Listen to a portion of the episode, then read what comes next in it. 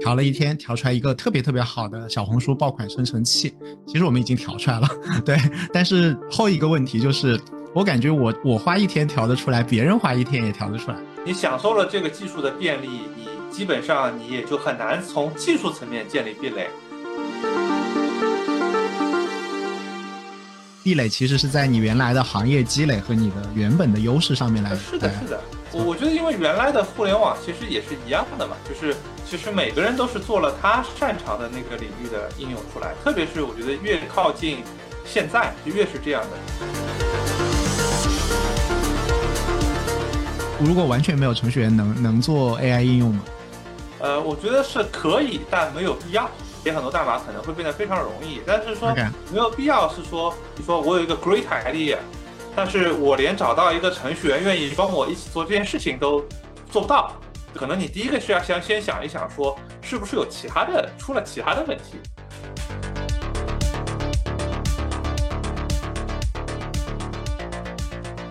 大家好，呃，我是任鑫，然后混沌创新领教。徐文浩是我二十年的那个同学，我们都是上海交通大学计算机专业的，二零零二零零一级入学的，然后四年大学同学，两年的室友。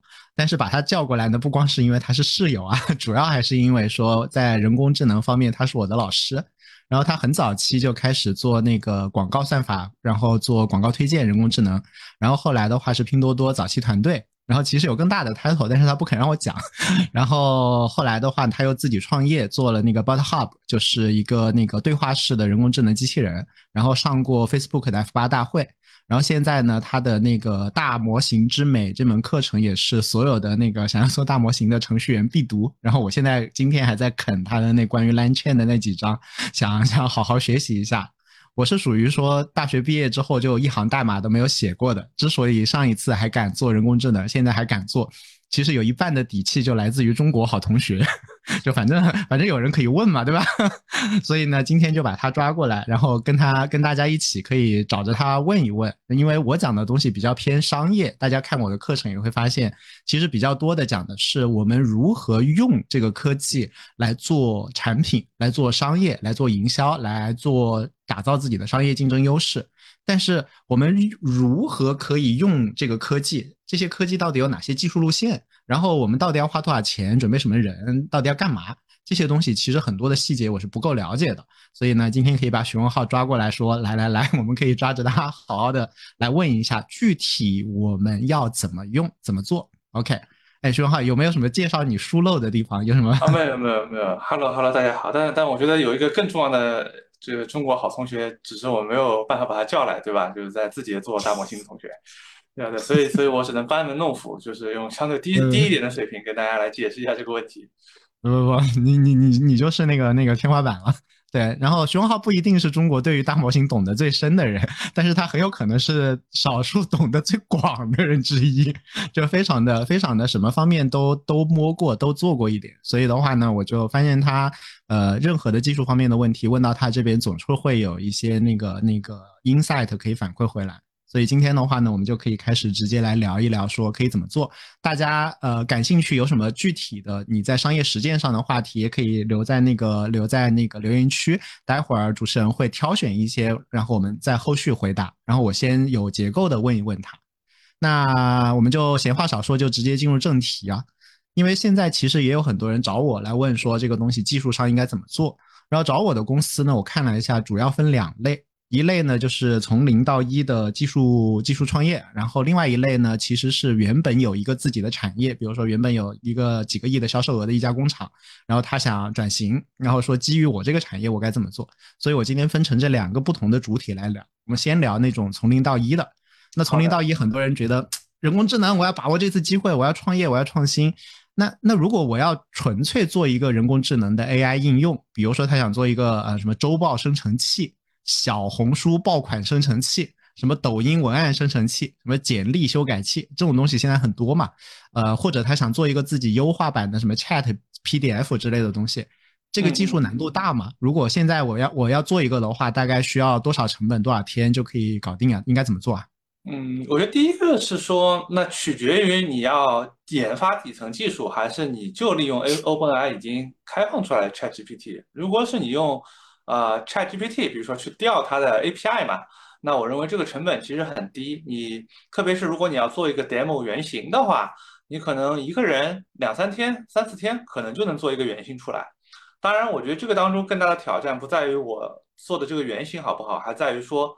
本身你的产品交互体验啊，或者说面向你的用户群是不是能做到足够好？就比方说，你说你做个周报生成器，可能挑战不在于说我扔一堆文字生成个周报，可能挑战在于你要卖给别人，你要连进什么钉钉呀、飞书呀、企业微信呀、什么邮箱呀，那个反而可能是工作的大头。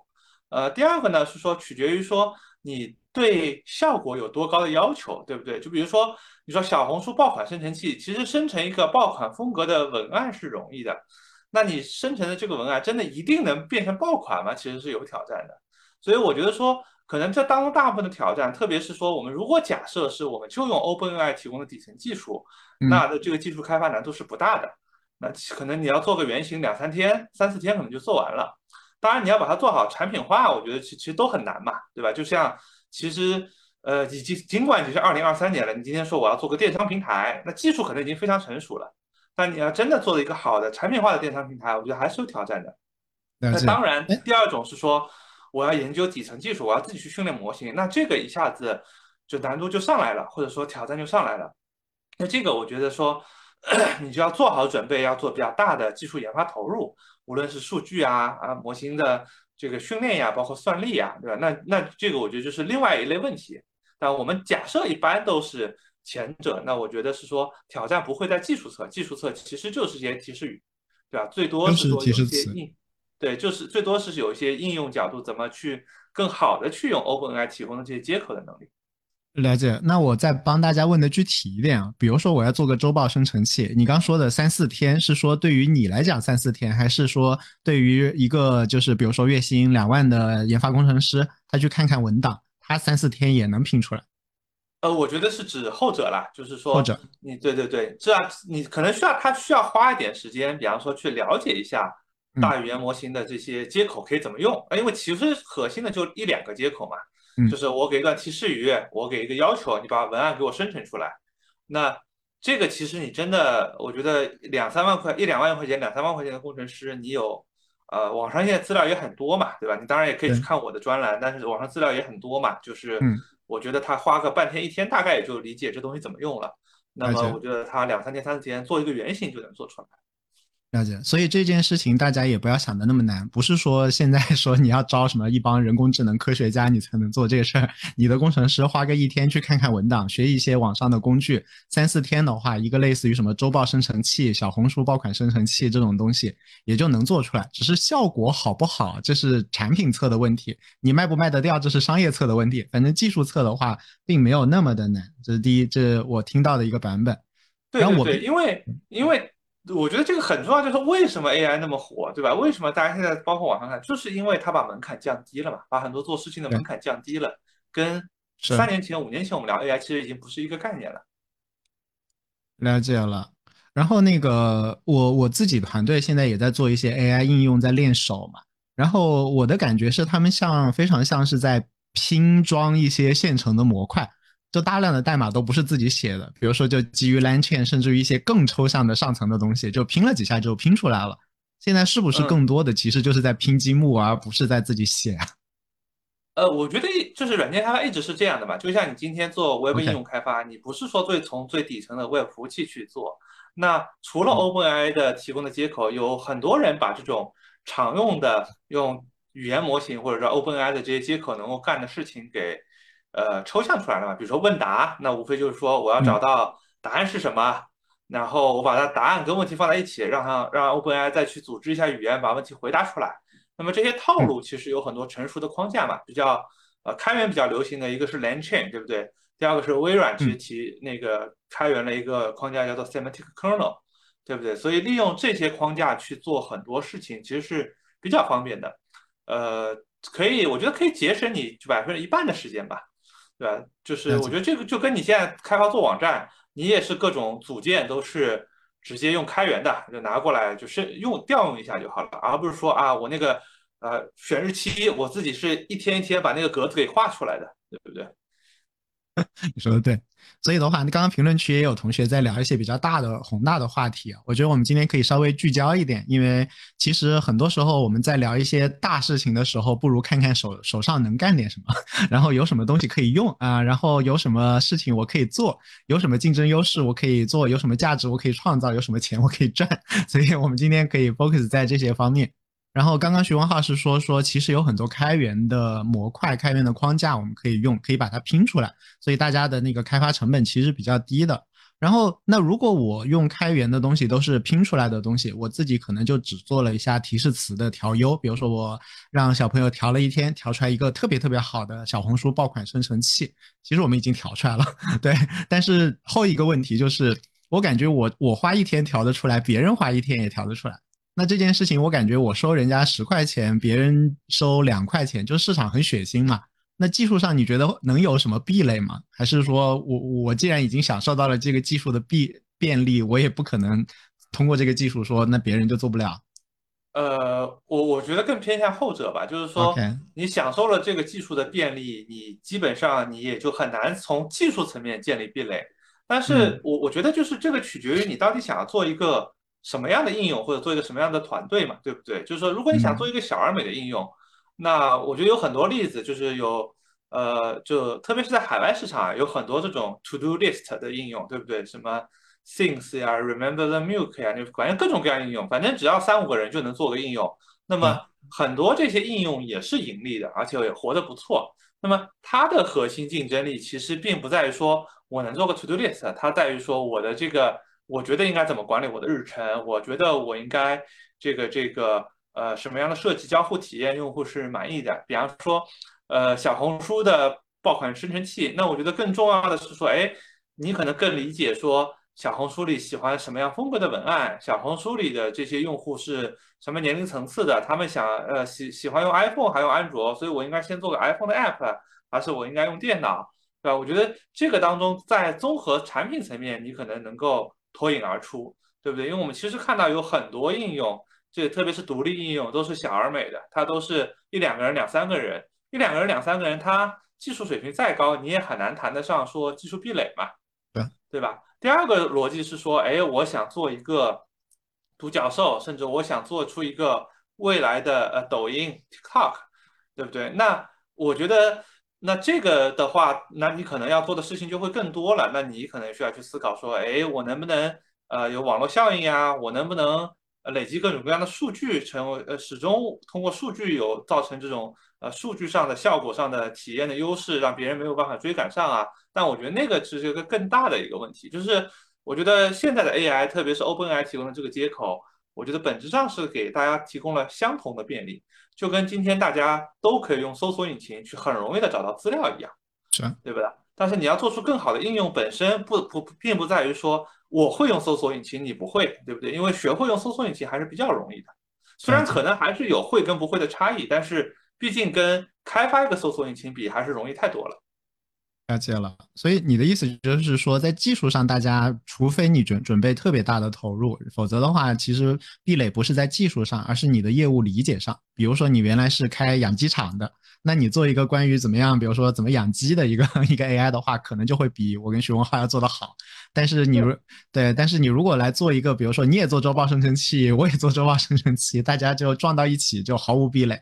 壁垒其实是在你原来的行业积累和你的原本的优势上面来。是的，是的，我我觉得因为原来的互联网其实也是一样的嘛，就是其实每个人都是做了他擅长的那个领域的应用出来。特别是我觉得越靠近现在就越是这样的，因为其实竞争都已经非常充分了，一定是说你在你的垂直的领域有知道更多的信息，对不对？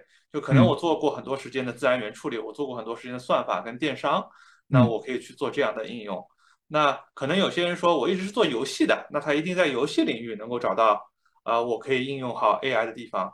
那有些人说，啊，我其实一直是个这个 KOL，对不对？我很理解用就是这个这个教育是怎么样的。那你可以从这个当中去找到这个应用场景。那这个可能是，呃，其他人也许技术比你更好，但是大概率他对这个领域不了解，他你去学会用一下 OpenAI，比他学会深入这个领域需要的时间还是短得多。了解了。然后呃呃，评论区的同学们，你们的问题我可以留到 后面主持人再挑啊。我们先把那个 关于怎么样把一个技术落地的问题，我一层一从浅到深的话，一点一点先抓着徐文浩问完。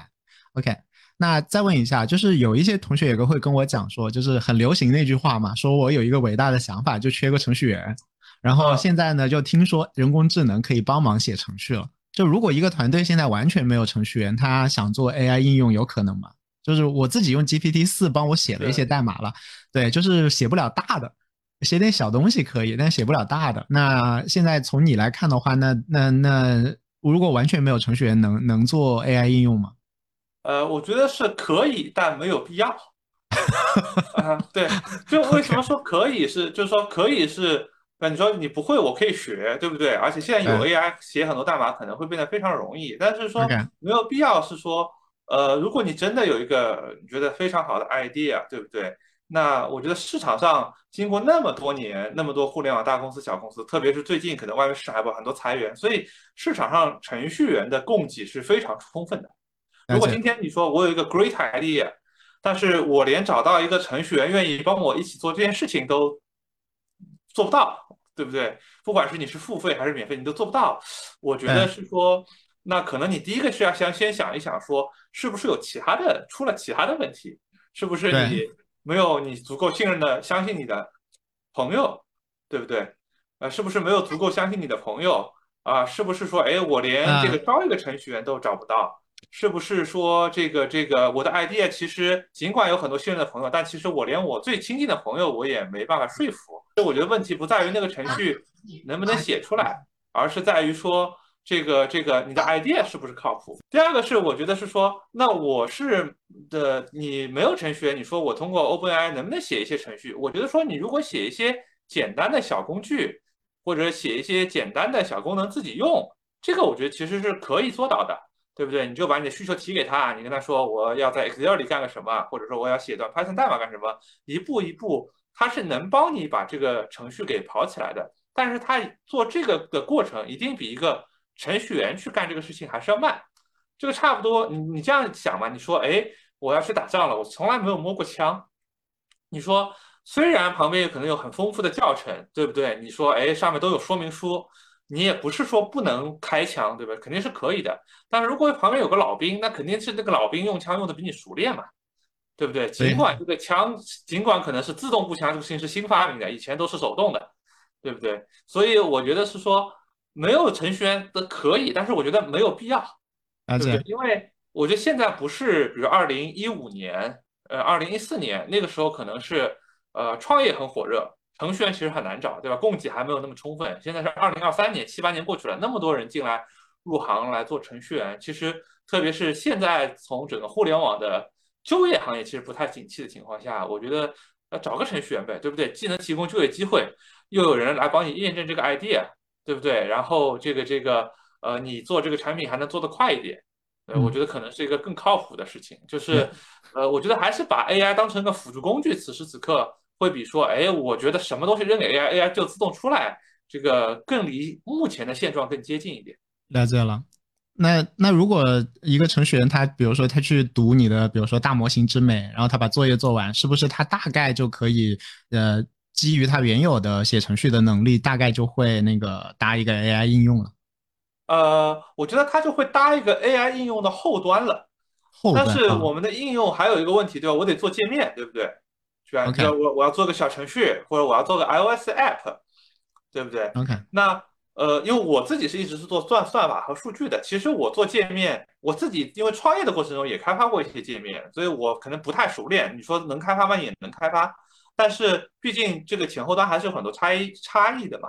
第二个是，尽管现在有 AI 辅助，这个事情会快一点，但是你刚刚才那个说你是个完全的后端的工程师，说你从来没有做过界面，那你可能说你还是需要最好找个能把界面给做好的界面交互体验，就 App 能做好的这个工程师来呃组个队，对吧？可能我觉得会更快一些。啊，当然了，就是说你如果只是做个 MVP 或者对界面要求不高，我觉得那是没有问题的。刚刚讲的这种是从零到一嘛，就是 就甚至于连程序员都没有。但是其实还有很多是公司已经在这里了，它其实是有一定基础的，可能有自己原有的产业，有原有的数据，有原有的啊，甚至有研发团队。那这个时候很多公司也在考虑自己该怎么样搭上 AI 这一波嘛。那刚刚听你讲，比如说有数据优势，那现在有很多人找我，他就会说我们手上有数据，但是其实很多数据我看了一下，也觉得至少我我我看完之后，我也觉得这到底怎么用啊，就一脸懵。所以从你的角度，我们先从数据资产这件事情上来讲讲的话，你你怎么去判断一家公司它手上数据是否 AI ready，是否在这可以为它创造未来的优势？哪些数据是有用的，哪些数据是没用的？哪些是值钱的，哪些是不值钱的？你会怎么来看啊？能不能给我们的那个同学，他如果手上有数据，给他一个判断的标准？OK OK，呃，我是这样，我我我会从这样几个维度来看。第一个维度，我们先来看，就是说。它是什么样的数据？我们今天讲的 AI，或者说大家认为最火热的 AI，就是指 OpenAI 的 ChatGPT 嘛，以及背后的所谓的叫大型语言模型，对吧？大语言模型。对。那么这个数据里面，呃，最重要的数据其实是是文本的数据，对吧？比方说，你说你有书呀，有论文呀，有专利的文案呀，有这种呃这个咨询的对话的记录呀，那这个就是一个文本数据。它这个数据，首先这个数据是。对于大语言模型说，你最有价值的，你说不是的，我有个数据表格，里面有说今天的销量里面有个数，那这个跟这个其实是我们说的这一轮的 AI 的热潮就没有关系。当然那个数据有那个数据的价值，但是其实今天跟我们今天讲的这个 AI 的这一个，那可能是以前我们讲的什么商业智能呀、大数据呀，对不对？这个呃商业情报呀，那那是另外一个问题。那第二个这个文本数据我们也分两种，一种是说，第一个是你这个数据本身。呃，是一个你专有的数据，还是大家都拿得到的数据？就很多人说有的数据说什么我从网上爬来的，对不对？我把所有的这个电商网站爬一遍，我这个我把所有的今日头条的文章爬一遍，那这个数据就是你能爬，如果你很容易能爬到，别人也能很容易的爬到，那这个数据就就不是一个专有的数据，对不对？就是说你很难利用说这个数据去建立优势，对不对？那比方说我有很多这个。就假如说你有很多这种金融领，比如你是 Bloomberg，Bloomberg 他们前一阵做了一个模型叫 Bloomberg GPT，对不对？那它有就有专有的数据，因为它有自己的新闻社，对不对？它而且它这个这个这个同时它的这个数据都是金融领域的，都非常高质量，对不对？所以这个是专有数据本身就会价值就会高一点。第二个是说你这个数据是不是一直能够持续更新的？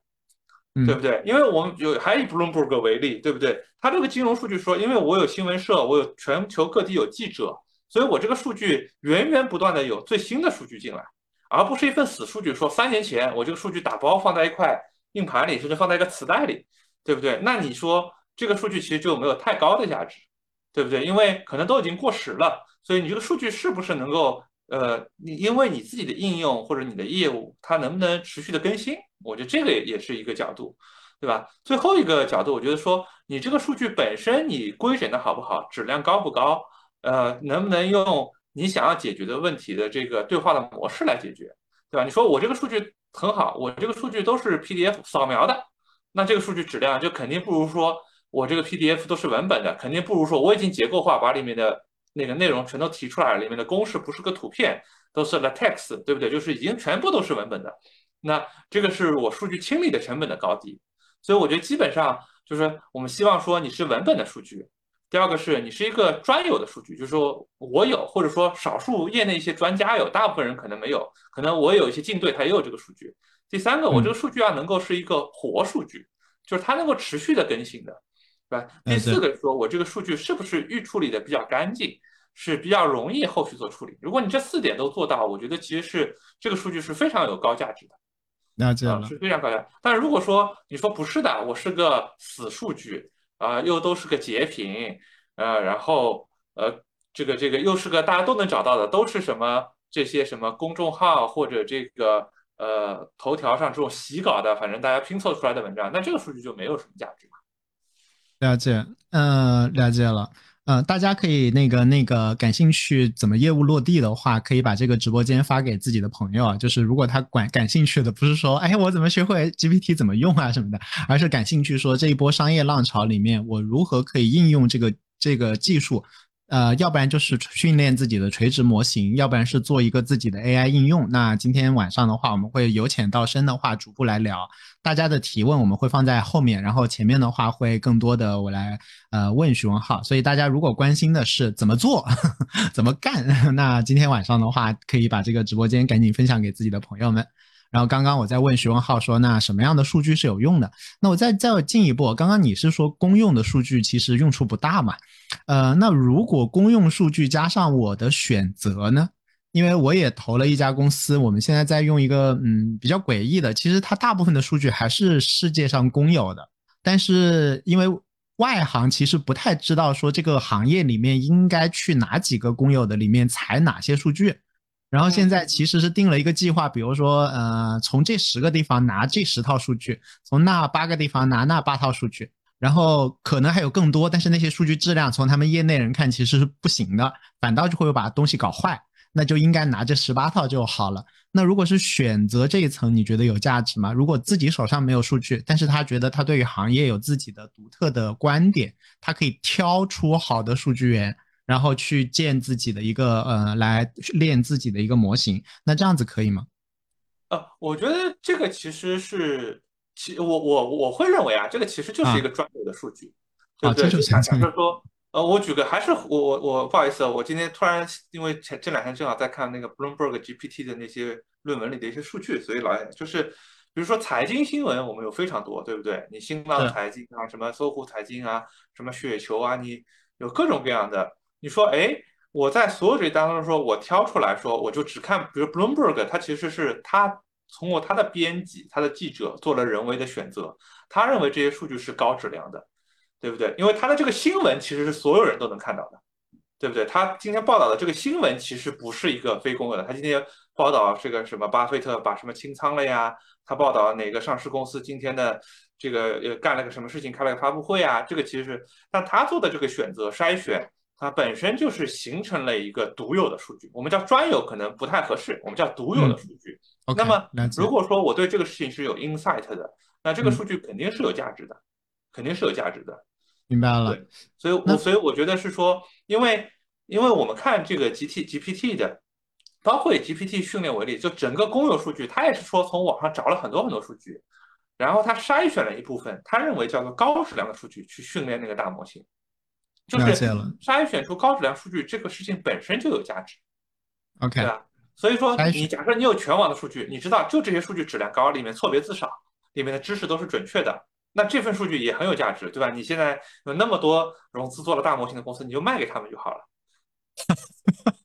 好的啊，那就那就好办一点了，要不然纯粹要靠说这份数据天下只有我有，其实也没有那么容易。我们我们之前是觉得有的，但是后来发现，嗯，其实其实挺挺挺少的，大部分也是靠挑。啊，这。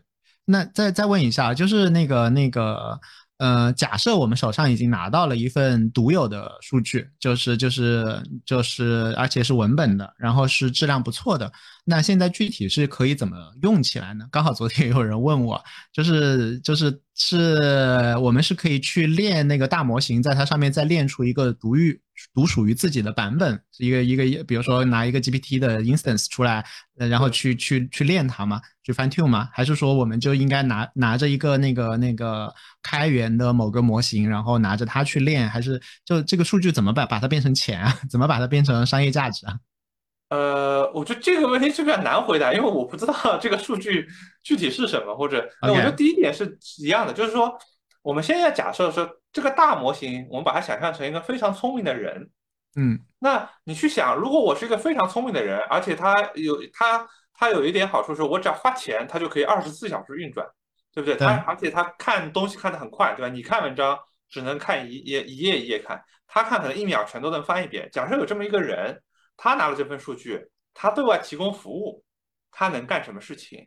就是他的商业价值在哪里，对不对？假设说。我是一个，比方说，啊，我最近在买这个医疗保险，那他说，哎，那如果说我有大量的这种医疗保险的条款啊、案例啊，或者怎么样，我我是一个专业的保险顾问，那你说我有这份这些数据，包括有历史上用户的咨询的这个信息，那么我就可以利用这份数据做一个，比方说保险的呃 AI 代理，对不对？它能够来完成所有的问题，来帮你规划说你应该买什么保险，哪个对你有用，哪个对你没用，你有各种各样问题，它都能回答。那么，就它这个它能做出一个有价值的应用，它本质上是对人的替代嘛，对不对？就是或者说对人的这个扩展，因为你可能优秀的就什么深入了解整个行业的保险代理人其实没有那么多，那你可以从这个角度。当然，这个最终 C 端用户接不接受，我觉得是另外一回事情。第二个是说，那我怎么能够做出这样一个 AI？那其实两条路径嘛，一条路径是说。就像我们说的，我们去微调一个属于自己的模型，也不一定是大模型，可能是中等规模的模型嘛。因为我们一般讲大模型都是指一千亿参数以上的模型，但是实际上，呃，如果你在一个垂直领域，你可能有个一百亿参数的模型，其实就能有不错的效果了。那第二种呢，就是说，也是用连线这样说，我不用调自己的模型，那我只是把这些数据呢做一下拆分，分门别类，说，哎，这个问题对应这个答案啊，这个知识对应这个信息。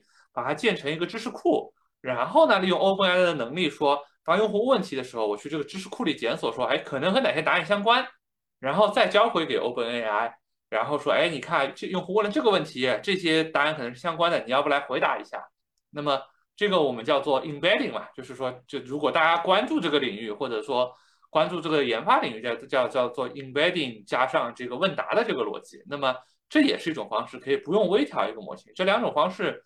呃，都可以。那肯定是说，呃，embedding 这个方式的成本比较低，对不对？我不需要有一个懂得怎么训练模型、甚至微调模型的人，我只需要知道怎么调 API，大概你就能用。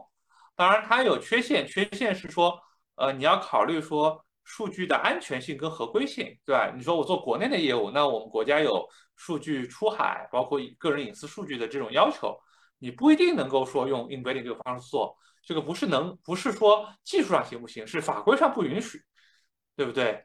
对不对？那法规上不允许，那我就必须用微调一个自己模型的方式。那微调自己模型的方式呢，它的成本或者研发周期肯定会会更长一些嘛？啊，对吧？挑战就会更大一些。所以这两种方式都可以。但是你说，哎，我就是做海外业务，我就做个电商，海外的电商客服，那我听起来好像没有数据合规的要求，对不对？就是说我只要把个人的隐私信息在用户的输入里去掉。反正也是海外的用户，不存存在，它数据本来就在海外，海外到海外，它没有数据出海的问题，对对不对？就是说，那你就直接调 API 就好了，那你就你可能就不需要从微调模型来着手，对吧？我觉得就是说，就基本上是这两种方式为主吧。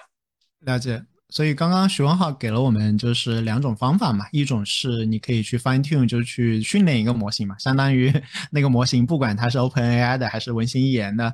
它拉过来就是个大学生，你再额外教他一些知识，把它调成你想要的样子，是可以训练的。然后你也可以从开源的市场上去拉一个开源模型过来训练，用你的数据去训练。所以训练是一条路，但是可能有一些合规的问题，然后有成本的问题。待会儿在那个那个中场之后的话，我再详细问他说，那到底有哪几个可以选择？我们可以训练出什么样子？然后另外一条路就是我们也不一定需要训练。很多公司，你的数据库的话，其实你是可以把它 embedding，就是就是所谓的把它变成，相当于把它变成一本书，但是是计算机看得懂的书，向量化。然后你就那个那个那个模型还是那个模型，那个人工智能还是那个人工智能，只是你告诉他说，你每次听到一个问题，你就去查书，然后根据那本书你去回答用户，然后你不要自己瞎想，然后你照书回答。那这样子的话，其实你也把你的数据给用上了，然后是让那个你的模型每次去去翻一翻，然后翻完之后，它根据你给它的那本书来来回答问题，就好像你现在比如说问主持人问题的话，主持人肯定会去翻一翻一思维是怎么看的，然后他就会用混沌混沌的黑话来回答你，所以所以大家就就就虽然虽然虽然这这个东西可以内化到脑子里，也可以外面翻一本书，都是可以做到的。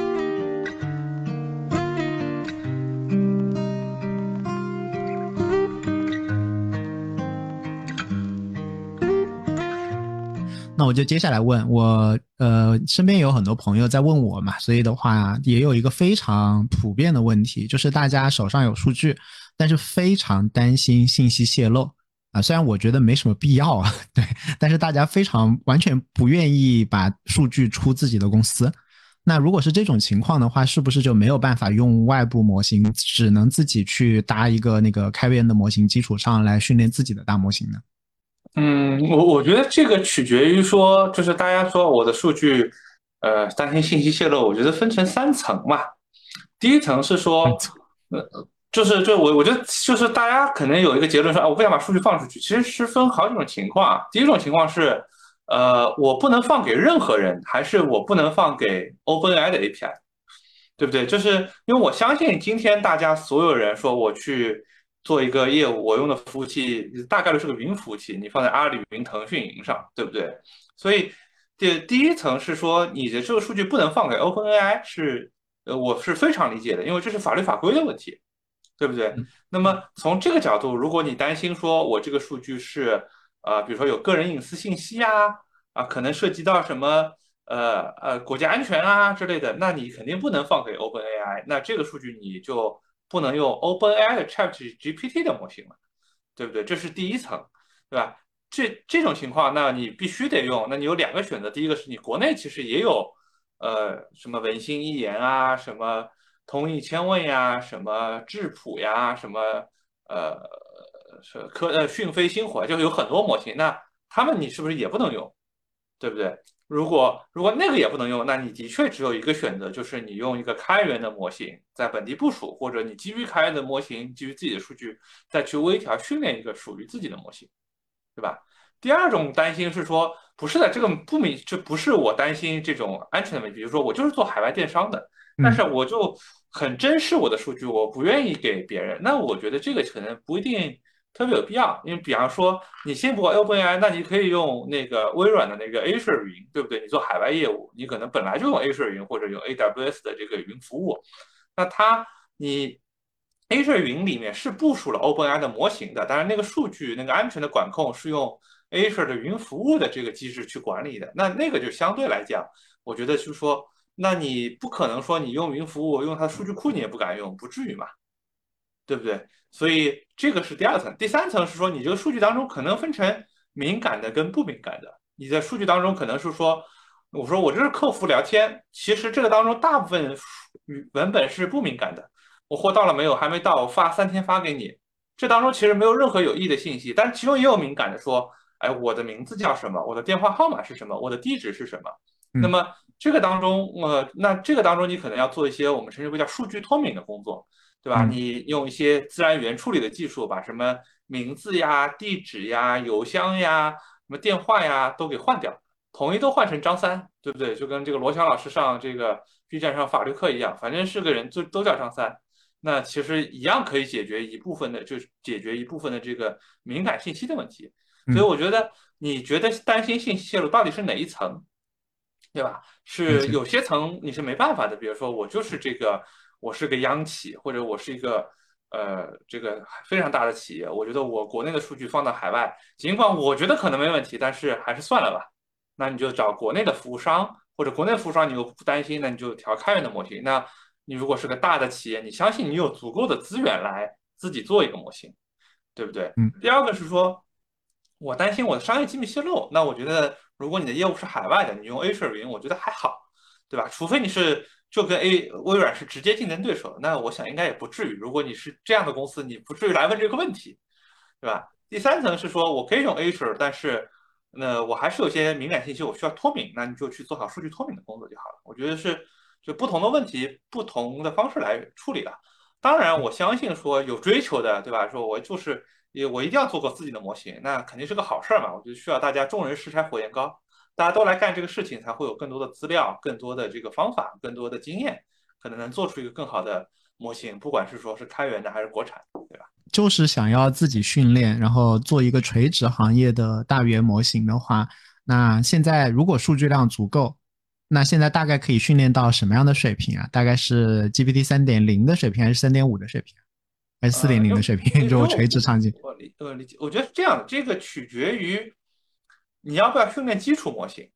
就是现在我至少看到周围大部分人说要训练，都是说我基于一个别人基于基础模型上面训练，对对对对，已经开源大模型，然后我有一些我的领域数据，再在上面模型上再训练几个迭代，然后在我的垂直领域去解决问题。那这个呢，就是说我目前呃听说看到对吧，体验过的各种开源的模型，包括一些人呃这个。其实有外面已经有很多人放出了各种各样的，我称之为叫小模型或者中模型啊。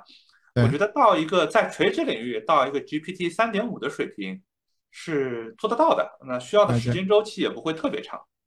你如果有充分的高质量数据的话，我们觉得说你有充分的高质量的数据，你有比较优秀的工程师，这个不是这个就不是我们刚才说一两万块钱调个 API 的工程师了，就是他真的做过机器学习，做过自然语言处理，他。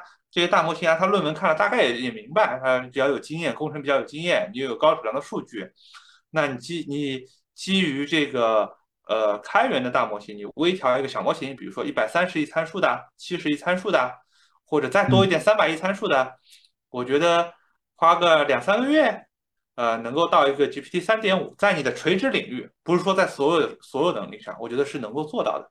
是能够做到的哦，两三个月其实是可能可以做到的，所以两三个月的话，算上就就就什么买买买，就就需要很多显卡吗？还是说有个四块四块卡就搞定了？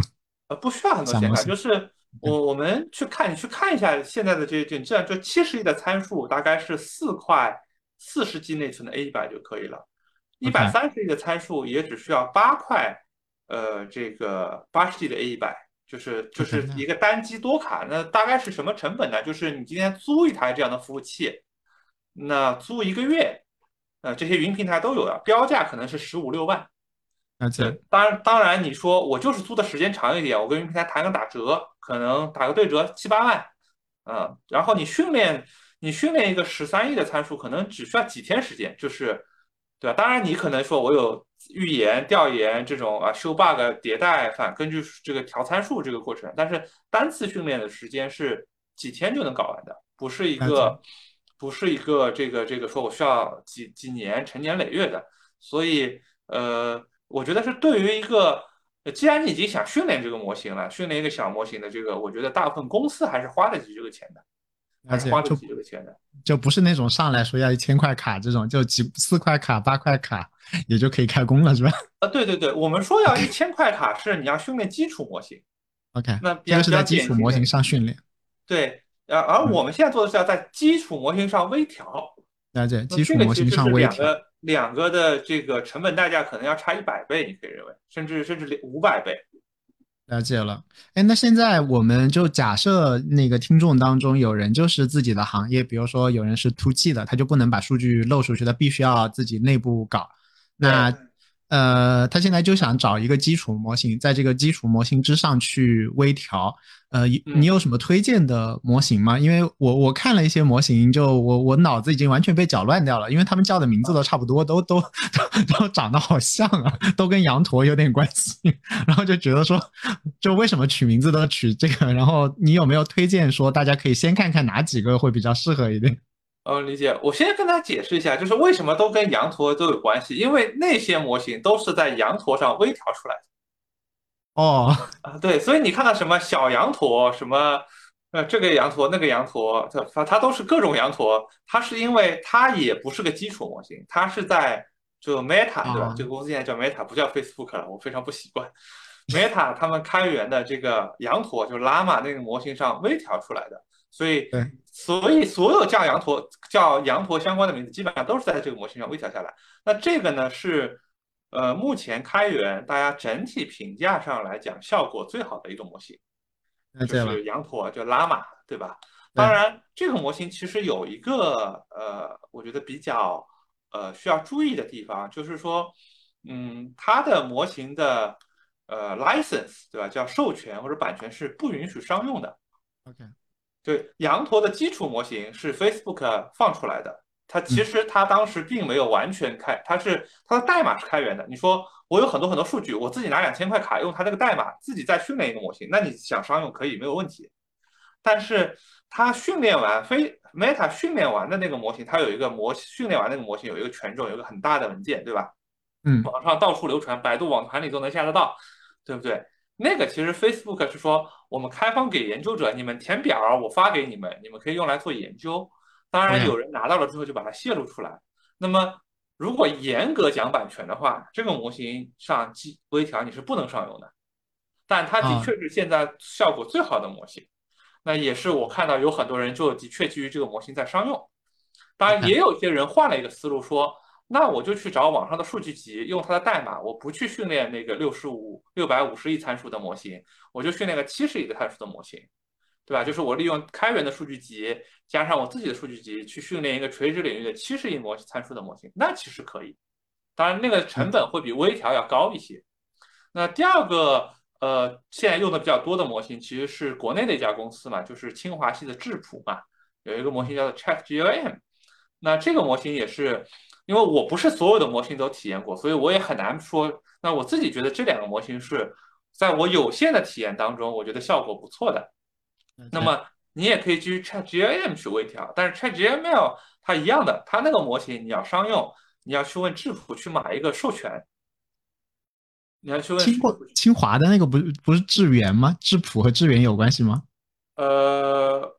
就是有一点点关系，就是背后都有一些 清华的人，甚至有同一位清华的老师，可能两边都挂了名。但是我们说的 Chat G L M 就是指智谱，不是指智源。对，它就是它的背后的公司就是智谱。这个是呃，我应该没有搞错啊，万一搞错了，大家请欢迎大家纠正我。但是的确听起来很像。那智谱是一个商业的公司，也是目前就是说国内做大模型，包括融资啊，相对因为他们做的更早，他们其实不是在这波热潮之前开始做的。啊，智源好像也是更早做了，但是，呃，我自据我所知，那除非是可能我看错了或者怎么样，就是说你要 ChatGPT，你要去买一个授权，然后智谱现在在市场上的估值也非常高嘛，那他们应该上一轮，我不确定是已经完成融资还是没有完成，是以十亿美金的估值在融资嘛。了解了，所以你比较看到就是当下试下来有限的体验里面觉得还可以的，就是羊驼和那个清华的 Chat GLM。嗯，对，还有一个模型呢，我觉得可能值得尝试的是谷歌开源的，叫做 Flan T 五，就是 Flan T 五，对，F L A N 杠 T 五，对吧？就是这这是三个我我觉得开源里大家可以优先看一下的模型。那有很多这种叫羊驼的名字，其实都是基于羊驼微调出来的，就是我们都认为叫，呃，都是小羊驼，对吧？就是反正你认为都叫羊驼系模型，对吧？就是基本上现在，呃，实际上大家用的体效果比较好的是这几个模型。了解。如果我的预算是一百万人民币，然后比如说用你的说的刚刚说的那种比较小的参数，比如说七十亿，这个是有可能的还是不可能的？呃，有可能，有可能，因为我对，就是我可以告诉大家一个数字嘛，就是如大家如果去读那个 Facebook 发表的那个 Llama 的那个论文，它其实算过，说 Llama 的那个六百五十亿参数的模型，它一共训练了一百万个 GPU 小时，那一个 GPU 小时你可以认为一到两美元，那就是差不多就是一百到两百万美元嘛。嗯，那你如果是一个七十亿的参数，你训练成本就是它的十分之一。嗯。对不对？那就是十到二十万美元。所以从这个角度来讲，一百万人民币，我认为是一个合理的成本。嗯，对吧？你你当然，你如果要微调，成本会低很多。嗯，对吧？然后这个这个，但是呃，成本的量级上来讲，我觉得一百万是一个合理的成本。第二个呢，当然你要去训练一个模型，你肯定需要背后要懂这个东西的人工智能的工程师嘛，对吧？我们叫你说搞大模型也好，或者他不是搞大模型，他。他以前就是搞搜索广告推荐的，但是他算法很溜，工程能力很强，其实一样的，因为没有那么多秘密啊，就这个层面并没有那么多秘密。特别是你训练一个七十亿的参数，你并不需要解决大模型的主要挑战。大模型的主要挑战是分布式多机多卡，对不对？然后这个我这个卡利用率能不能起来？七十亿的小模型参数可能这种问题都不用，你一个单机四块卡就解决了嘛。OK，所以从这个角度来讲说。呃，你你你面临的技术挑战不会有那么大，那么你需要的人也不会有很多。就假设数据你都整理好、处理好了，你可能有两三个人，这个事情就能做起来。了解。当然，当然，他们还是需要有对应的专专业领域的知识嘛。了解。就至少之前什么机器学习啊啥的得碰过。呃，对，至少你至少你用过 transformer 吧？我们的假设，或者你做过这种单机多卡的这种训练吧。对吧？或者你没有做过，就是说，呃，你做过一些分布式训练，你大概对这个有概念。因为开源的代码非常多，你能把开源的代码跑起来也没有那么难，啊，就是特别是网上教程越来越多，就就差手把手教你了。你的那个大大模型之美不就在手把手教吗？啊，对对对对，OK。然后感觉大家现在都还是盯着 Chat GPT 或者 Open AI 比较多嘛，大语言模型比较多嘛。然后从你的角度看的话，其实除了比如说大语言模型之外，还有没有其他值得创业者或者创新的人关注？哎，其实这个技术现在也成熟了，大家在商业上可以用一下，创造竞争优势，有没有这种东西啊？呃，我觉得是，其实挺多的吧，就是呃，或者不要挺，就是我觉得是是值得去投入研究的。我觉得倒不一定要不一定叫创造竞争优势啊，就是因为我们前面就说过嘛，就是技术这个事情，你你如果觉得你招几个人能做，大概率其他人招几个人能做，除非你觉得我已经招了很大的一帮专家，把门槛垒得很高了。对不对？那这个你成能形成技术优势，但是我相信大家会来问我们的，更多的还是非技术背景出身的人嘛，对对不对？或者说我会会来听这个。那么我觉得说，那么现在除了语言模型，对吧？比方说语音识别跟语音合成，其实已经非常成熟了，它需要的算力也非常低，对不对？无论是这个也是 OpenAI 开源的那个叫 Whisper，对不对？包括前两天我们看还是 Meta 的 Facebook 开源的那个 MMS。对不对？它能够把语音识别跟语音合成的成本降到极低，你拿个开源模型，单机就能布个显卡跑起来。那这个，呃呃，如果你今天是在经营一个呼叫中心，它其实就是有用的，嗯，对不对？你你你说，哎呀，我去做这种，呃呃呃，第二个，比方说视觉上，对不对？就是出图，就可能大家已经看了很多了，Stable Diffusion、Midjourney，对不对？包括出视频，是，对不对？这些当中，我相信都是，呃。看，你看一看，跟你的领域是不是相关嘛？对不对？对，对，当然这当中也有很多挑战，因为我其实会反而会觉得说，这当中都值得投入。为什么都值得投入呢？因为大家都还没有做到极限。对，比如说出图 Stable Diffusion，就是做个 demo 很好看。你今天真的想要说我要做这个变换装，对不对？很多人说我想把淘淘宝模特替换掉了，还是有一堆问题。其实，其实你真的放到生产环境里。真的说，我就是什么衣服都能换，然后花纹什么，其实很难做到，啊，那他就值得去做技术人去投入做研究嘛，对对不对？那做业务的人，我觉得更多的还是用成熟的东西。那我觉得，比方说语音层面其实非常成熟，数字人层面可能非常成熟，对吧？有对抗生成网络去模拟你的唇形啊什么，这个东西非常成熟。那这些我觉得是可以用的，甚至是说我们很多的这个呃计算机视觉去什么。呃，扫描这个账单呀，这个这个其实有很对吧？扫描文件呀，这大家其实生活中都已经在用了嘛，嗯，对不对？呃，所以我我是觉得说啊，但是能不能形成竞争优势，我觉得两说啊，就是肯定是成熟你就很好用，那就大家都能用，对不对？就不成熟你就得投入研发，对不对？那那就是一个竞争，就就是一个技术上的竞争，对不对？所以大家。乐观一点的话，可以想象说，要不然就是这个东西已经很好用了，你赶紧用起来；要不然就是这个东西很难用，哎呀，太好了，这是一个我们打造竞争壁垒的事情。对，乐观一点就这样想。我觉得是这样的呀，我我觉得是这样的。OK，你刚刚刚好提到了数字人，然后那个我就很顺滑的借这个话题切到那个那个混沌的同学切呃从群里挖出来的问题，然后已经发到给我了。然后第一个问题就跟数字人相关，我还正好在发愁怎么答。他说：“我是一家直播电商公司的业务负责人，想问一下两位老师，如果我想给公司里的金牌主播打造数字分身，有没有合适的平台和工具推荐？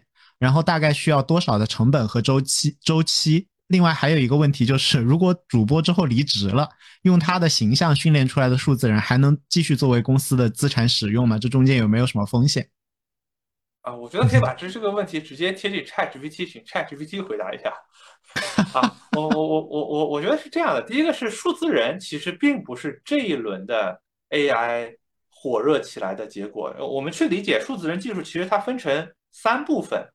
第一部分是这个这个我们叫语音合成，对不对？就是我这个文本我就能变成语音。第二部分叫做对抗生成网络，就是我用了或者 voice cloning，对不对？就是录了一段我的录音，然后生成的这个文本的录音就是跟我的声音差不多，对吧？这个就是最火的，就是现在最火的就是 AI 孙燕姿嘛，对不对？就是 B 站上这个这个这个所有的流行歌曲都通过 AI 孙燕姿唱过一遍了。那第三部分是我能够对唇形，就是这个声音。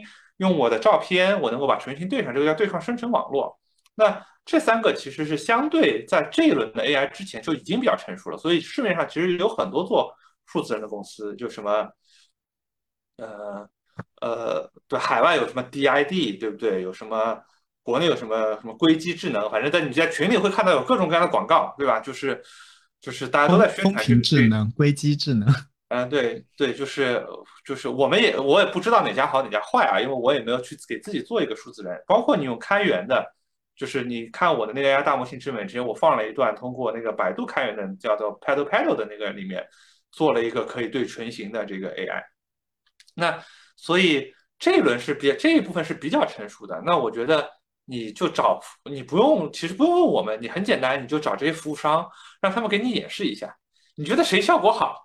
那大概率就效果好，因为这个就是真实的视频嘛，对吧？那第二个呢是说，呃，最大的一个挑战是说，以前那个东西我只能录播，实际上我只能录播嘛，就是我把字打好，那我也不用自己录了，因为它能合成我的语音，然后对着唇形在那里讲，对不对？那直播有一个挑战是互动，对吧？别人问个问题，我得真的回答。那这个背后还是回到了那个大型语言模型，我是把别人问的话，对吧？先用这个语音识别转成文本。然后再扔给大语言模型说，根据我的资料库里，我应该怎么回答，然后再合成这整个过程。那这个其实就比较难了。那那这个的主要挑战在大语言模型。那前面数字人的这部分的成本，其实你问一下，我相信大家的价格不会差别不会太大，基本上是呃几块钱一分钟吧，对吧？市场上好像几块钱一分钟，我看 DID 是挺贵的，它的刊例价是大概要三美呃三美元一分钟。就 DID 的刊例价啊，就是说它标在网站上的价格。那我相信你说我要录一一千个小时，那肯定可以打折嘛，对不对？你打个一折，我觉得问题不大吧？应该，对吧？呃，我也知道有人的大概是二十块钱一分钟，就二十人民币，所以我也不对。但是我是觉得说，你真的大规模录，它肯定是可以打折的，对吧？肯定不会这么贵，它肯定是，对吧？这个是第二个是回到说。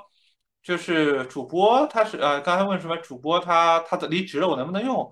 我觉得这个其实我们回答不了，这个要看你跟主播签的这个什么肖像权啊、知识产权啊、什么法律之类的协议，其实我也不知道，对吧？这个我觉得这个可能呃，你咨询一下 Chat GPT，说，请你是一个中国的这个民法知识产权法律师，请你我给你一个案例，请你回答一下，我觉得可能比我们在这里胡扯要效果要好得多，对吧？对你去找那个大语言模型的那个，呃，不找那个 数字人的公司的话，他们会给你。我我刚刚还找那个，呃，发消息给那个风评智能的人，然后现在还没有回我，就是他说，然后那个报价还没有。但是我知道有人用的其他家的话，二十块钱人民币一分钟，然后好像挺容易就可以上线的，八千块钱就上了，所以不是一个什么特别大的周期的事情。但是你的是二十块钱一分钟，你编辑成本还蛮高的，是的。你想一想，二十分钟一块钱，就一小时要一千块，一千二啊，对啊，对不对？那你一个月就是一个人的成本就十几二十万，对吧？二三十万，呃，对吧？就不如请个人的工作时长肯定是加班的嘛，对吧？对。那你算打个一折也几万块，那那取决于你这个主播，但必须是得是比较头部的主播才值得做个数字人，对吧？不然你还是直接发工资让他播不就得了嘛？对，或者其实有些地方他们用的也不是数字人，他们用的其实就是录屏的假播。OK，嗯，OK，那这个是我们就第一个问题是这样，然后第二个问题他说国内外的大模型层出不穷，就是中国现在不是有七十九个了吗？如果我们想选择大模型公司合作调用他们的能力，应该如何评估各个模型能力的优劣？市面上有靠谱的第三方评测吗？你们一般是怎么评估的？呃，评测其实分几种啊，就是说，第一个是 OpenAI 其实开源了一个评测的框架，叫做，就是它放在 GitHub，你可以自己去看。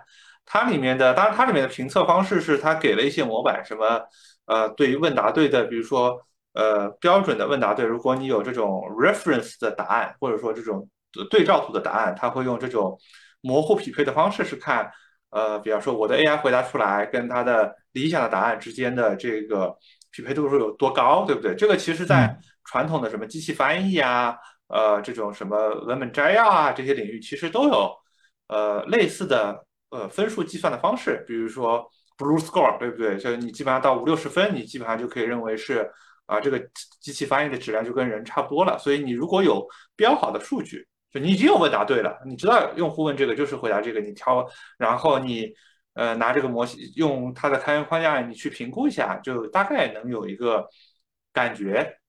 第二个呢是那个你也可以让 GPT 四对吧？就是利用一个更高级的大语言模型帮你评估一下这答案靠不靠谱，对不对？这个这个也是一种常见的方式。然后呢，我之前看到是真格基金啊，他们做了一个所谓的这个评测的数据集。但我自己的观察的感觉还是说，目前所有的无论是开源人自己组织的，还是这个跟这个这个这个理想情况下，它的这个能够衡量出大语言模型的这个数据集还是有差距。所以我自己去衡量大语言模型，是我偷偷在一个文本文件里记了很多。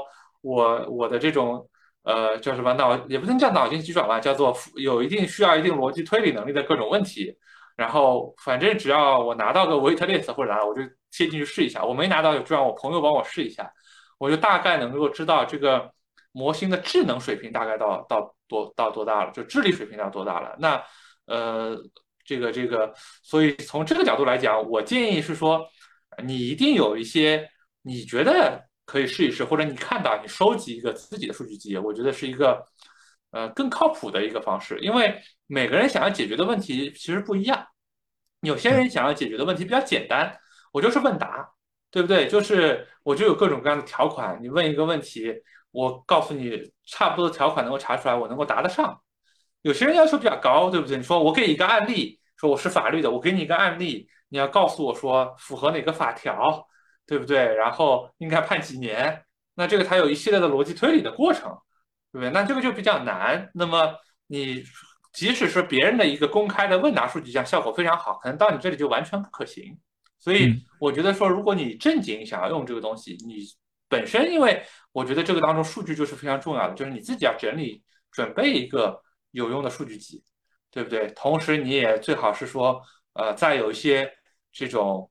呃，盲测的方式，对不对？就是即使你呃这次模型调好了，对不对？你找了一个服务商，呃，合作伙伴，你发现哎效果不错，那你尝试扩展问一些问题，去测一下那个模型的智能智智商，对吧？我觉得除了在你的领域里问题答的好不好，你测一下它的智商，那智商肯定越高，它肯定效果就就在你的领域里，就未来你有一些没有见过的问题，它也一定能够答到最好，对吧？就是。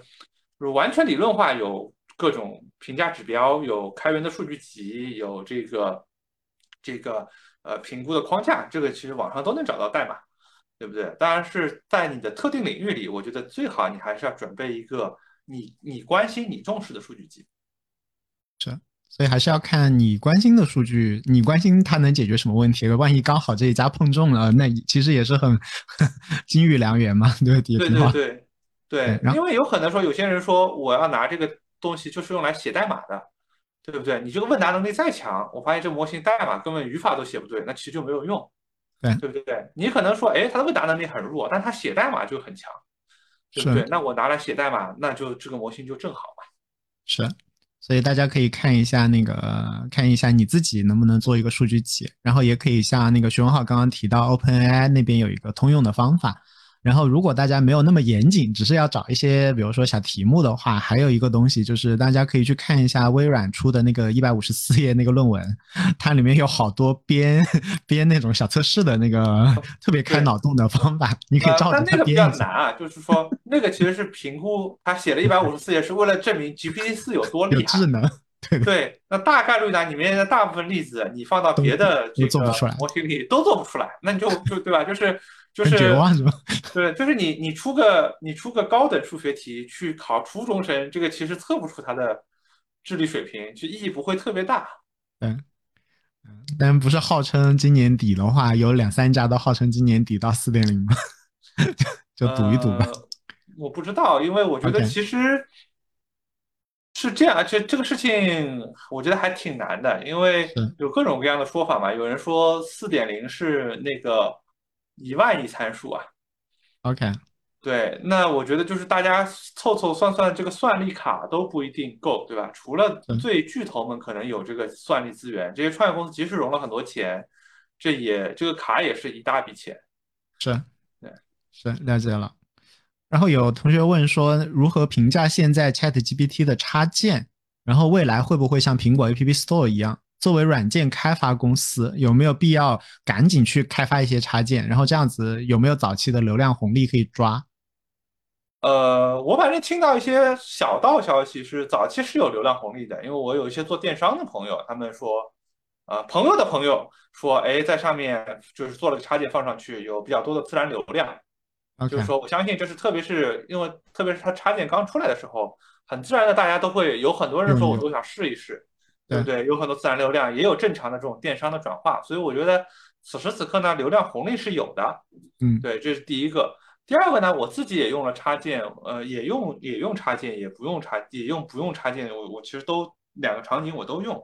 我自己的体会是说，我觉得说一些通用的插件还挺有价值的。比较典型的就是它能让它能浏览网页，Web Web Pilot，对不对？Web Browser，呃，让它能够这个呃写代码，Code Interpreter，对不对？然后，但是呢，就是。呃，一些面向消费者的场景，比如电商的这个场景，我自己的体验是，它其实还不如我去刷刷这种正常的电商 APP 的体验。因为你你电商的体验，比如说你还是看图，然后有不是有个人给你喷了一段文字，给你一张商品的截截图，下面有个链接，你要买东西，当点一下，还是跳到人家网站去，那这个体验。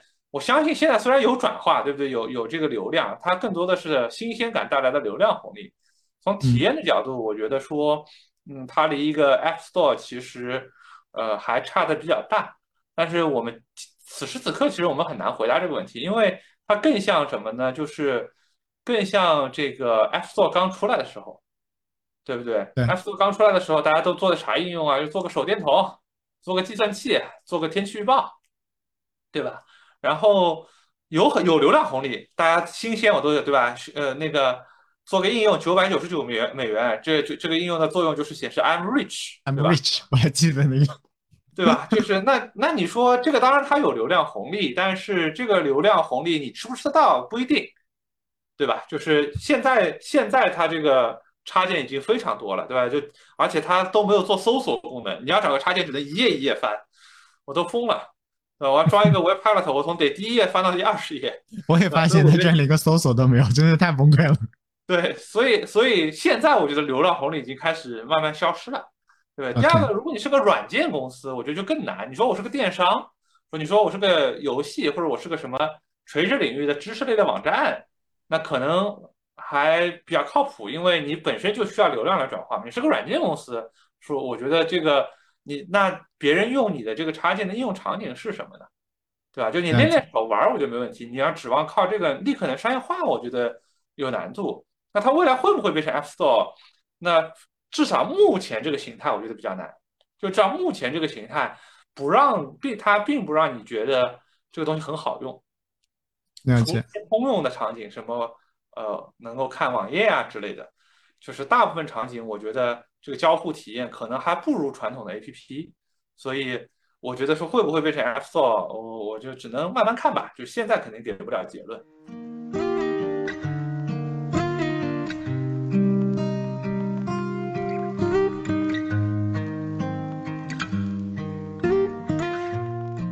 跳一个问题问你，然后就待待待会儿我们再休息一会儿。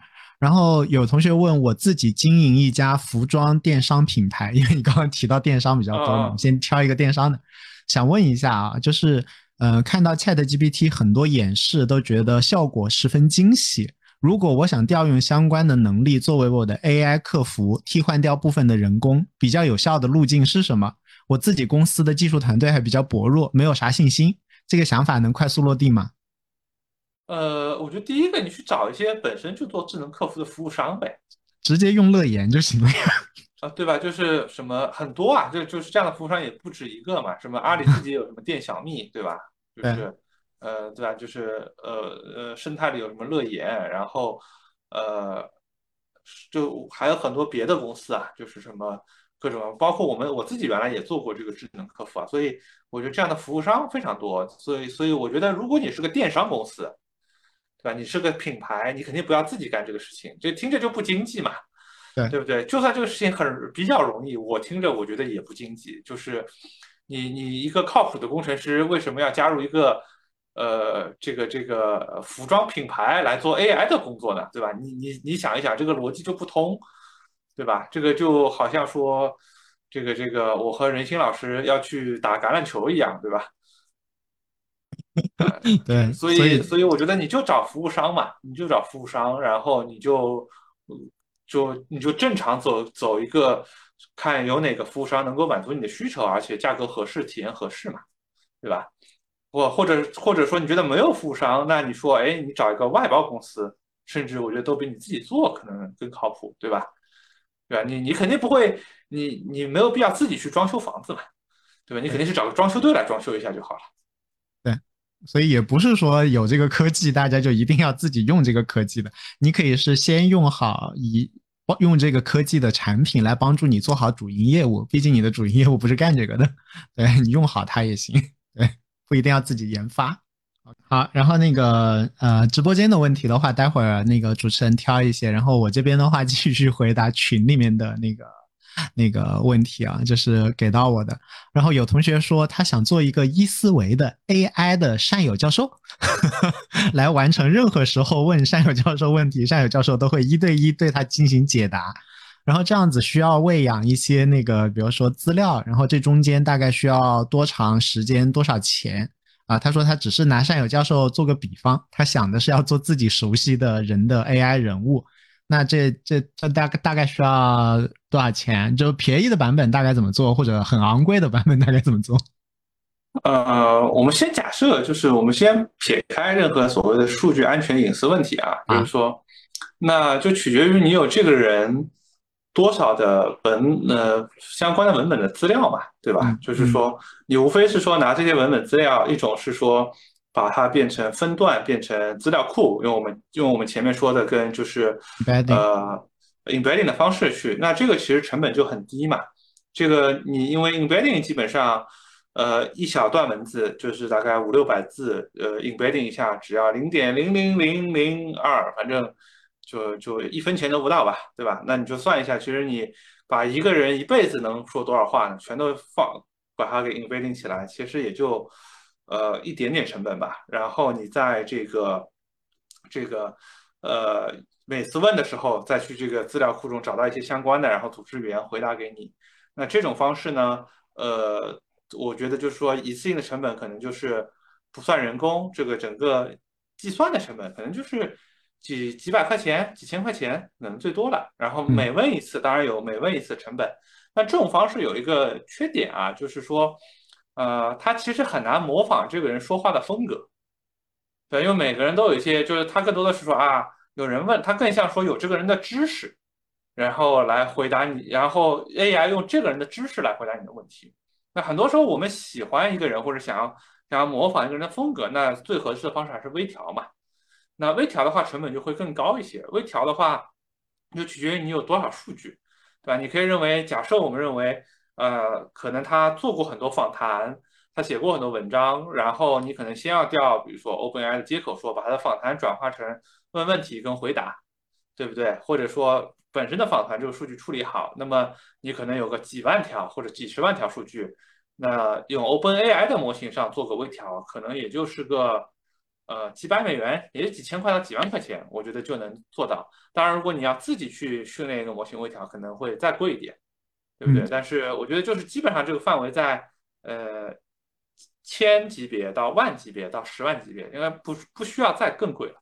了解，就是没有那么没有那么难。然后这边的话，我也给两个我 自己看到的反馈，就是一个是百姓网他们做了一个 chatto，然后百姓网他们那边现在好像这样，呃，那个王建硕他就给自己做了一个，应该成本不是不用很高，大家也可以用这种成熟公司他们提供的这种服务和产品，就可以帮你生成一个相应的一个人，或者说像刘润小润总。然后我们团队为了练手的时候也练过一个，不是山友教授，我们练过另外一个网上的大 V，就是模仿他，然后自己做 prompt engineering 是专门去调风格，大概也就是小朋友花了个整个可能加起来五到十个五五个小时十个小时的时间吧。然后，然后大概我们我们整理了一个人的，比如说十种说话风格，然后会去判断说，那这一次要讲的这个话题的话，应该套他哪个风格？因为他其实那个里面没有什么内容，就是风格，就是强风格。然后，然后 GPT 四套风格套的还蛮好的，他会把一个一个道理的话套我们想让他指定的风格，会套的很好。所以，呃，徐文浩刚刚讲的比较多是，比如说内容怎么样喂进去嘛。套风格的话，你是可以直接让 GPT 四照着某一个范本去套的，只是说你不能让它每次说话都这个范本，对吧？说不定你要有十个风格套路，然后你是可以让它去感受那个风格，然后让它去套的，也是可以做出来的。所以整体上来讲，这不是一个很贵的事情，几千几万甚至十万的级别，那就应该是可以做出来一个一个一个有这种感觉的人的话，是应该是现在是做得出来的。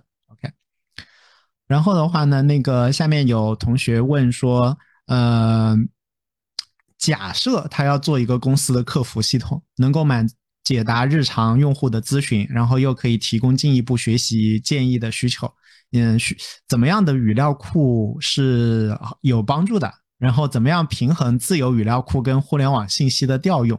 更新语料库后模型的训练方式啊，就是语料库是不是我们？持续的还在还在那个模型还在进步，是不是这个语料库什么更新维护难度、成本、信息安全？哇，好全面啊！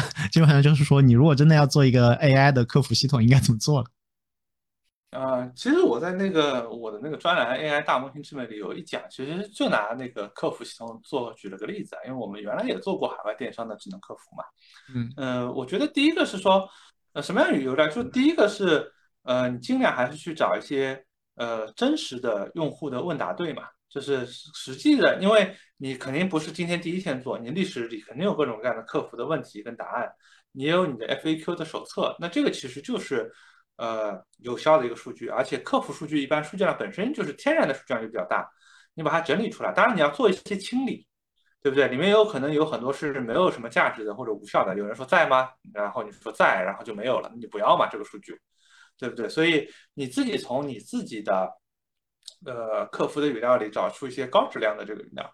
第二个是如何平衡自由语料库跟互联网信息的调用。从调用的层面，我觉得你自己做自己的客服，你不需要互联网信息，对不对？你的整个客服的你的所有的政策肯定只跟你自己有关系啊，对不对？互联网上说京东人家是次日次日就能呃送达，你说我这个客我的就是因为我发的是。一个慢一点的快递，我发的是这个 EMS 就得两天，那你你又互联网上能搜到京东一天，对你也没有价值。所以从这个角度，你不用去关心互联网其他人的语料是怎么样，因为即使你要训练模型，你也是在一个基础模型上用你自己的语料去微调，而不你不可能再去掺别人的客服数据的，啊，这肯定不靠谱。第三个是更新语料库后模型的训练方式。呃，因为你本身就有两种方式做，一种是用 embedding 的方式做，我们前面说过。因为我觉得客服大概率你只需要用 embedding 的方式。如果是电商客服啊，我我不太觉得，呃，就是电商客服分成两类问题，一类是比较简单的问题，你只需要用 embedding 的方式来做。呃，我比方说什么物流呀、发货呀、什么呃退换货呀这种，就是常见的问题。第二类问题可能比较难，就是我们称之为叫做售前的问题，对不对？说我买个护肤品，这个东西怎么用啊？这个东西是什么材质的？巴拉巴拉，这这一堆问题，那这个可能是比较有挑战的。那你也可以用 embedding 的方式，呃，那就相当于你对各种知识点，就是问答，你的自己的 FAQ 要拆得更细嘛。你也说，哎，我有很多历史的回答，那我要去微调，那微调就就是正常的一个模型的微调。你有更多的新的语料，比如说你上了一个新的产品，有那这个新的产品可能一开始答不上来，你必须人工答，那。你当有人工有了问答对，或者你编了一些问答对的时候，在原来的模型上再灌更多的语料，进一步去微调就好了。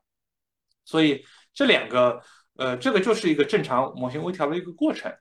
然后语料库要去更新维护，那，呃，我觉得这个事情是这样的，就是，呃，最合理的一个方式就是，呃，你其实更新维护是你最好有一个平台能够做什么呢？能够就打勾打叉，就是你有很多客服，然后有很多用户。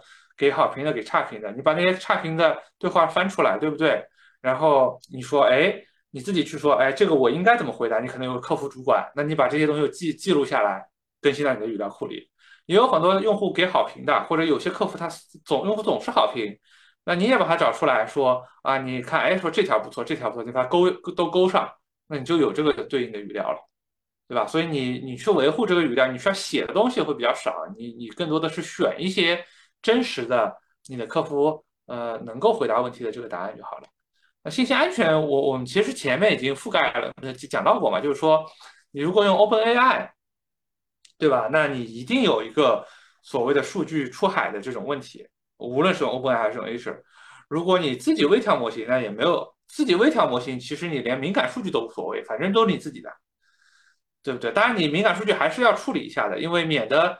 呃，用这个用户问你，你回答了另外一个用户的家家庭地址给他，对吧？所以你还是要做一些这种脱敏、脱敏的前处理和后处理，对吧？就就是用户来问的时候，那个地址你得在语料里你得换掉，然后你回答的时候，你对应的生成的那个地址，你如果找出来也得换掉，对吧？就是免得他胡编乱造，说比如说任鑫老师的客服的记录，因为 AI 都训练的过程中拿到了他的电话跟地址。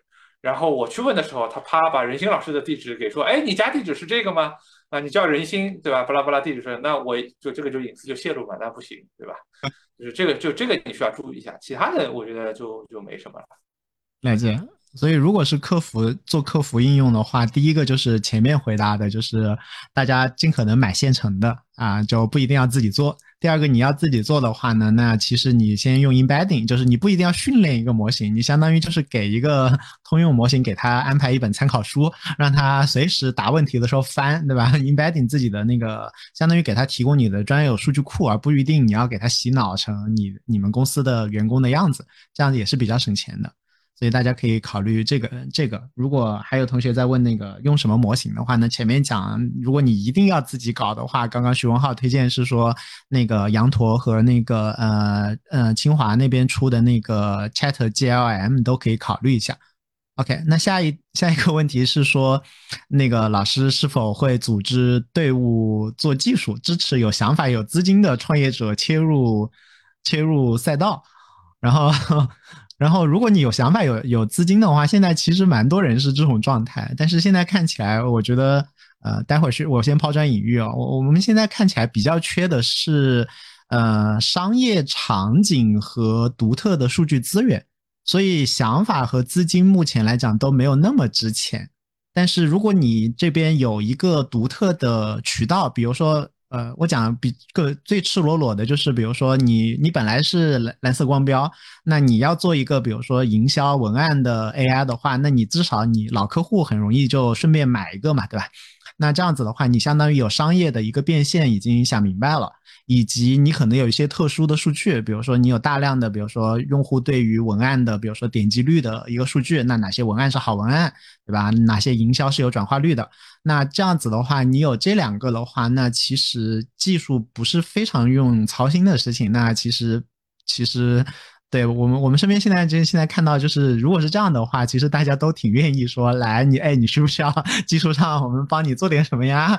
来，我们分点股份啊，大家都很热情。对，但是想法和钱现在不太值钱，但是你能把这个东西卖掉，当然你要表达出确实能够卖掉，有商业场景和有独特的数据资源是是比较比较大家现在比较呃热情的一个一个方向啊。徐浩，你怎么看这个？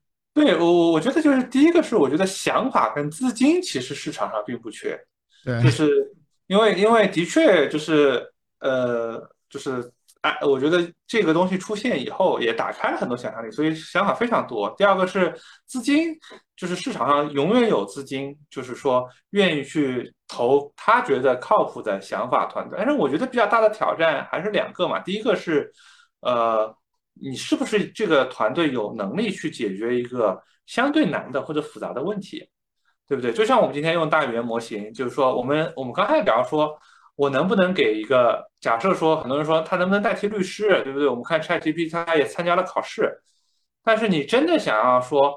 我要当他一个律师助手吧，我们也不讲代替律师。那第一个，你肯定需要有数据，嗯，对不对？要有大量的数据，这个可能你有没有？那可能没有数据，你其实就只能是个想法，嗯，对不对？你技术实力很强，你也没有用。第二个是说，当真的是说要出现这个问题，针对这个问题，因为它其实是非常 critical 的，对不对？就是就是呃，我们讲难听点叫人命关天，对不对？这这个你如果是。是是要法律类的，或者说它肯定背后就对应一个案子就是很多钱。那么你这个模型能够产出的内容到底能有这个模型的智智商到底能有多强？那其实是个比较大的技术挑战。它可能说，我说 embedding 是可以，但是它可能好像代替的只是原来我原来有个所所谓的案例库搜索的这个功能，对不对？我去分析去推理说这个当中到底有什么这个好的。呃，切入点其实可能你要通通过一个直接用 OpenAI，或者说直接我稍微微调一下就能出结果，可能就没有那么容易，对吧？所以我的感觉是说，可能调可能问题不在资金跟这个这个资金跟叫什么 idea，甚至也不在最简单的那部分，就是什么呢？啊，开源模型我能微调一下，因为这个这种通用的这个知识市场会越来越多，但是你独有的这个是，比如我领域里的数据。我我以及我在这个领域下，我如果真的想要微调一个很特殊的行业，要有很强能力的模型，我该怎么做？这个我觉得现在还是一个 secret，对吧？可能每个团队都有一些有能力做这个事情的团队都有一些自己的想法，对吧？可能你也不知道。就像今天 OpenAI，其实你想 GPT 三的论文已经发表，其实也已经三年了；ChatGPT 到现在发布也已经呃半年了，对不对？我们说，就大家虽然说开源非常繁荣，但是大家说的都说。在一个垂直领域能够跟 GPT 三点五一样，现在没有谁说我已经有一个通用模型能力跟 GPT 三点五一样，对不对？所以其实也没有那么容易。了解了。所以大家那个提的问题也比较越来越实在，我觉得挺好的。就是，呃，我们这个直播和整个这个课程也是比较偏商业实战的。就是具体做生意的人，我们做产品，然后有一个商业实体的人，可以怎么来抓住这次机会？所以大家还没有买课的同学，现在可以去那个购买那个课程。今天那个好像是限时五折，所以大家可以把课程买了。那么以后的话，就那个提问的话会优先得到回答。那我再接下来问下一呃，看下一个问题是说，我是一位商业 IP 操盘手，想使用 ChatGPT 为达人撰写拍摄脚本，在多次应用之后啊，觉得他写的脚本我还要反复修正才能拍摄中使用，比较适合抖音短视频的热门写作方式，他还达不到，或者是我不太懂怎么下达指令，然后这方面老师有没有实用的经验？你有吗？你没有，我就先抛砖引玉。我没有，我我我没有，我都不知道这个脚本应该怎么写，所以我完全想象不出这个东西应该怎么弄。因因为我们团队其实在找，有一段时间在找方向嘛，所以什么东西都试过一下。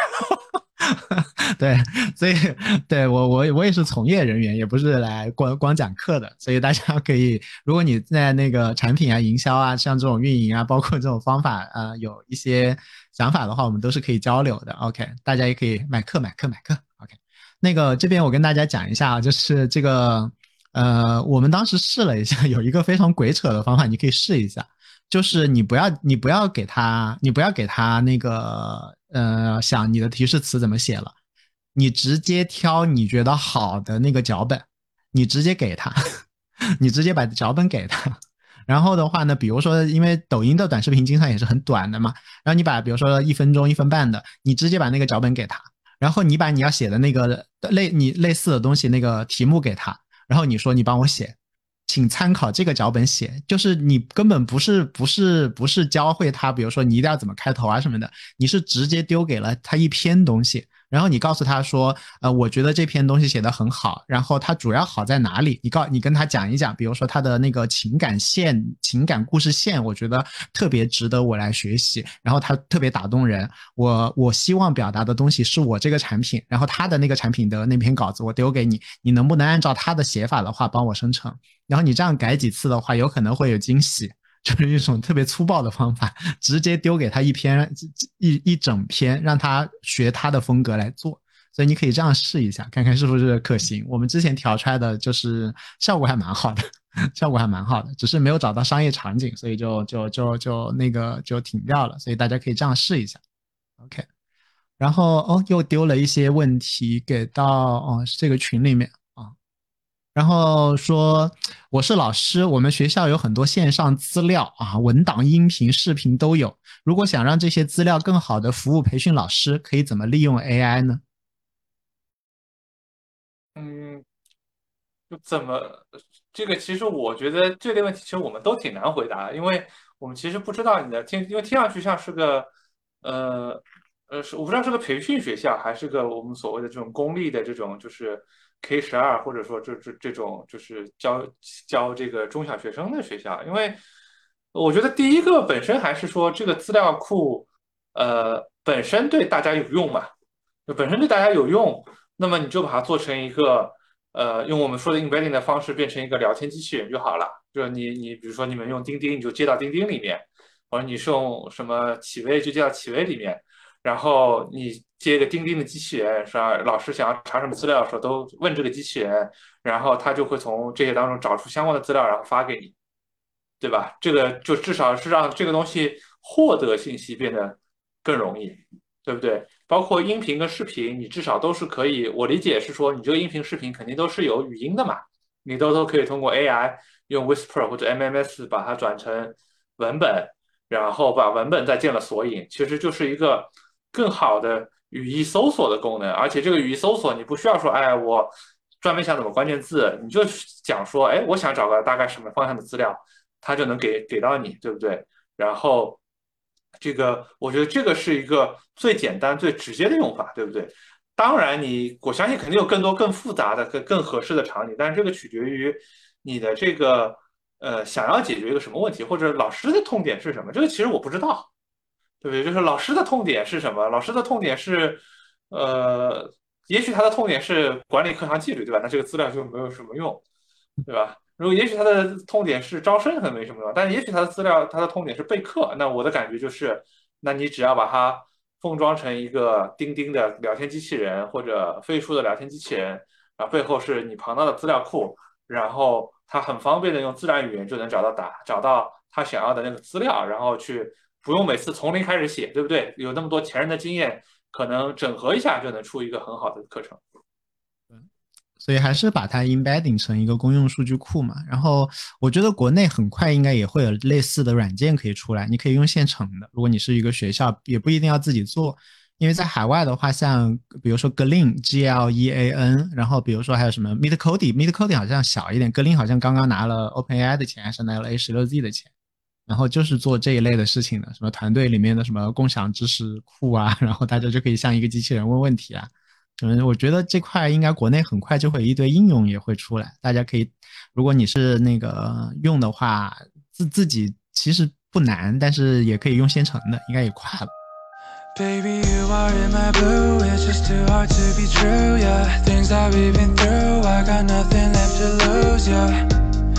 it back to where it belongs, yeah. I should've known that you're already gone And now I'm bored, get what I wanted. Make all the money in the party. Girls acting naughty, like there's nobody But I just can't take you out, out inside of my mind. Maybe I feel more, so much more than the fight Where did I go, baby, where did I leave? And I just wanna know, was it all about me? Calling on the phone and I'm all alone I think I'm too young to be on my own I'm insomnia, baby I'm falling out Would you please tell me how? Reminiscing all the time we spent I wish I could take back all the things again. I made insomnia, baby, I'm falling out. Would you please tell me how? Reminiscing all the time we spent. I wish I could take back all the things again. Oh, baby, I never knew that I would write a sad song about you and I. But can't deny that we up like this. Maybe was it meant to be. Every day I'm listening to the songs that you told me to. Listen but still not getting used to it But think I know your taste. Now We were so damn different. Now We walk and talk but what about? Didn't really matter.